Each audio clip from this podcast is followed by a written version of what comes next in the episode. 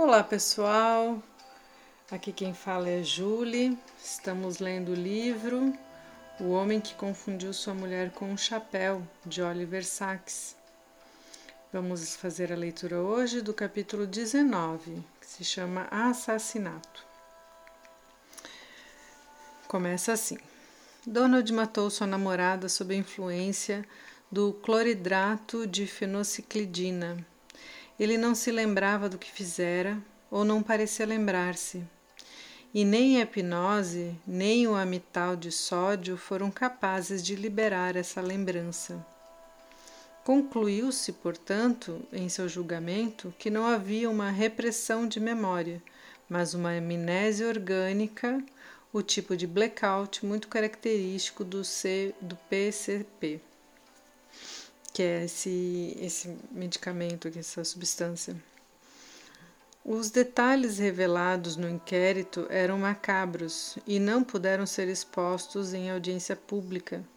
Foram discutidos em câmera, ocultos do público e do próprio Donald. Houve comparação com os atos de violência ocasionalmente cometidos durante ataques do lobo temporal ou psicomotores. A pessoa não se recorda de tais atos e talvez não exista intenção de violência. Quem os perpetra não é considerado responsável nem condenável, porém, ainda assim é detido para garantir a segurança dos outros e a sua própria. Foi isso que aconteceu com o desventurado Donald.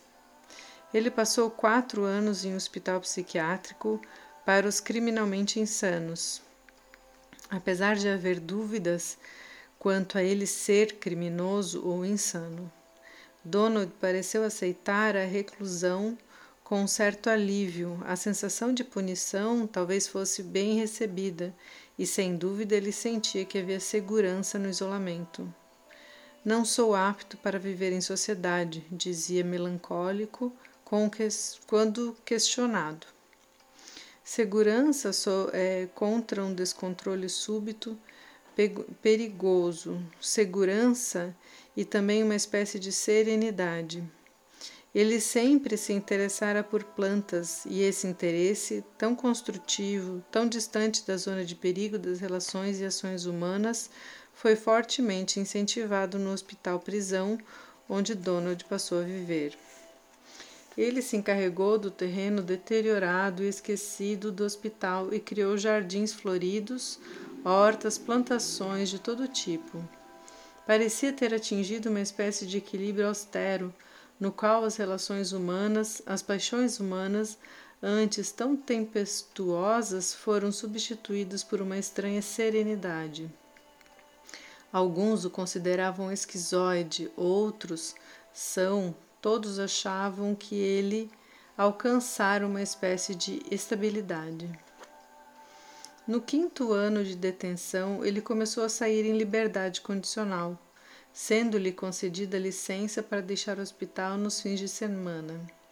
Ele, que fora um entusiasta do ciclismo, comprou novamente uma bicicleta, e foi isso que precipitou o segundo ato de sua história estranha. Donald estava pedalando rápido ladeira abaixo, como gostava de fazer, quando um carro mal dirigido, vindo em direção contrária, apareceu de repente na curva fechada à sua frente. Desviando para evitar a colisão, ele perdeu o controle e foi atirado violentamente de cabeça na estrada. Ele sofreu uma grave lesão na cabeça grandes hematomas subdurais bilaterais que de imediato foram evacuados e drenados cirurgicamente, e séria contusão em ambos os lobos frontais. Ficou em estado de coma, hemiplégico, por quase duas semanas e então, inesperadamente, começou a se recuperar. Nesse estágio começaram os pesadelos.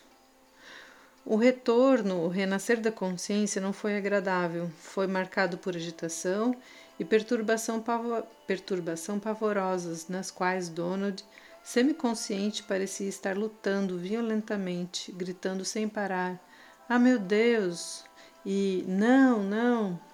À medida que a consciência foi se desanuviando, recobrou a memória. agora terrível. Havia diversos problemas neurológicos, debilidade, torpor do lado esquerdo, ataques e déficits graves do lobo frontal, e com estes últimos algo totalmente novo. O assassinato, o ato antes perdido para a memória, agora se mostrava para ele em detalhes vívidos, quase alucinatórios. Uma incontrolável reminiscência emergiu e assoberbou. Ele via continuamente o assassinato, cometia-o várias vezes, sem conta. Seria isso um pesadelo? Seria loucura ou haveria agora uma hipermnésia? A irrupção de lembranças genuínas, verídicas, aterradoramente intensificadas? Ele foi interrogado minuciosamente, tomando-se o maior cuidado para evitar qualquer alusão ou sugestão. E bem depressa ficou claro que o que ele estava apresentando era uma reminiscência genuína, ainda que incontrolável. Ele agora conhecia o assassinato nos mínimos detalhes. Todos os detalhes revelados pelo inquérito, mas não no julgamento público ou a ele. Tudo o que anteriormente fora ou parecera ter sido perdido ou esquecido, a despeito da hipnose e da injeção de amital, estava agora recuperado e recuperável. E mais, estava incontrolável. E pior ainda, totalmente insuportável.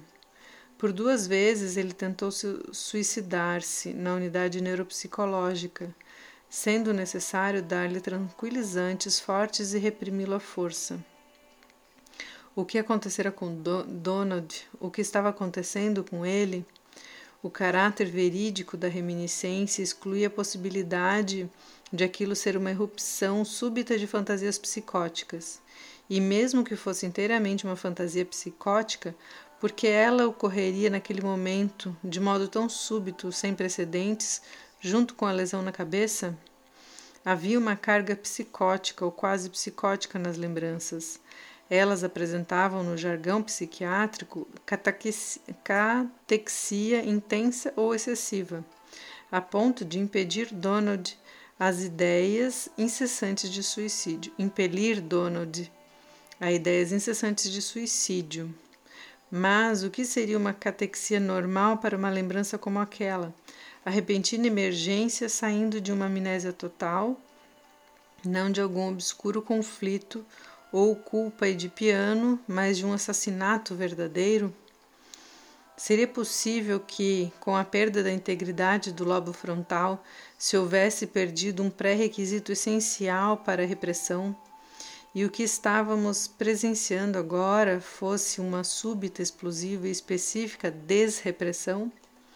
Nenhum de nós ouvira falar ou lera algo parecido antes, embora todos já conhecêssemos bem a desinibição geral encontrada nas síndromes do lobo frontal, a impulsividade, a natureza jocosa e loquacidade, a libertinagem, a exibição de um id desinibido indiferente e vulgar. Mas não era esse o caráter mostrado agora por Donald. Ele era nem um pouco impulsivo, indiferente, indecoroso. Seu caráter, discernimento e personalidade geral estavam totalmente preservados. Eram, eram específica e unicamente as lembranças e sentimentos relacionados ao assassinato que agora irrompiam incontroláveis, obsessivos e torturantes. Haveria algum elemento excitativo ou epilético específico em ação? Nesse aspecto, os estudos de EEG foram particularmente interessantes, pois ficou evidente com o emprego de elétrons específicos especiais nasofaríngeos que, além dos ataques ocasionais de epilepsia do grande mal que ele sofria, havia uma incessante agitação, uma epilepsia profunda em ambos os lobos temporais, estendendo-se, podíamos inferir, sendo porém preciso implementar eletrodos para confirmar, ao gancho do hipocampo, amígdala, estruturas límbicas, o circuito emocional situado no âmago dos lobos temporais. Penfield e Perrot haviam mencionado reminiscência ou alucinações experimentais recorrentes em alguns pacientes com ataques do lobo temporal. Mas a maioria das experiências ou reminiscências descritas por Penfield eram de um tipo um tanto passivo. Ouvir músicas, ver cenas, estar presente talvez, mas presente como espectador, não como ator. Nenhum de nós tinha notícia de um paciente assim experimentando novamente, ou melhor, reencenando um ato. Mas isso que parecia era o que estava acontecendo com Donald. Não se chegou jamais a uma conclusão definitiva. Só falta agora contar o resto da história.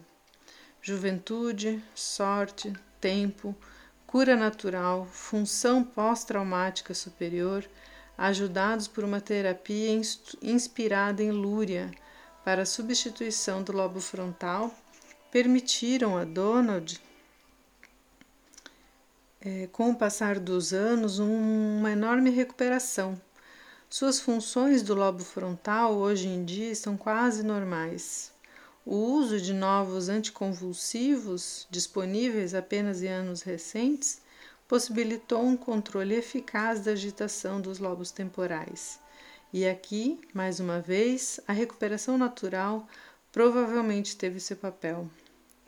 Finalmente, com uma terapia regular baseada na sensibilidade e no amparo, a violência punitiva do superego autoacusador de Donald foi mitigada e hoje predomina o julgamento mais brando do ego.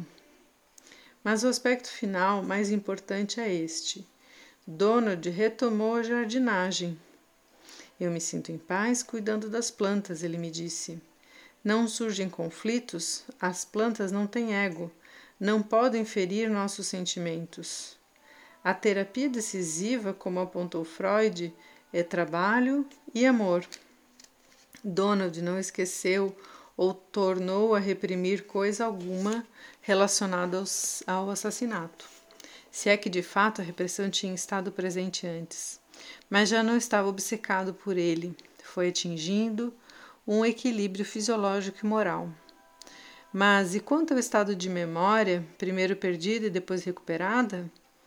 Por que a amnésia e o retorno explosivo? Por que o blackout total e depois vívidos flashbacks? O que realmente aconteceu nesse drama estranho, meio, meio neurológico? Todas essas questões permanecem um mistério até hoje. Hum, esse foi o caso do Donald. Achei ele um caso bastante triste, né? Pelo fato já desde ele ter feito o assassinato, não lembrar, uma coisa bem monstruosa, e aí depois relembrar tudo isso, né? Muito, muito, muito. Fiquei bem, bem impactada, assim, bem entristecida lendo. Espero que nos faça refletir. Um ótimo dia a todos e até o próximo áudio.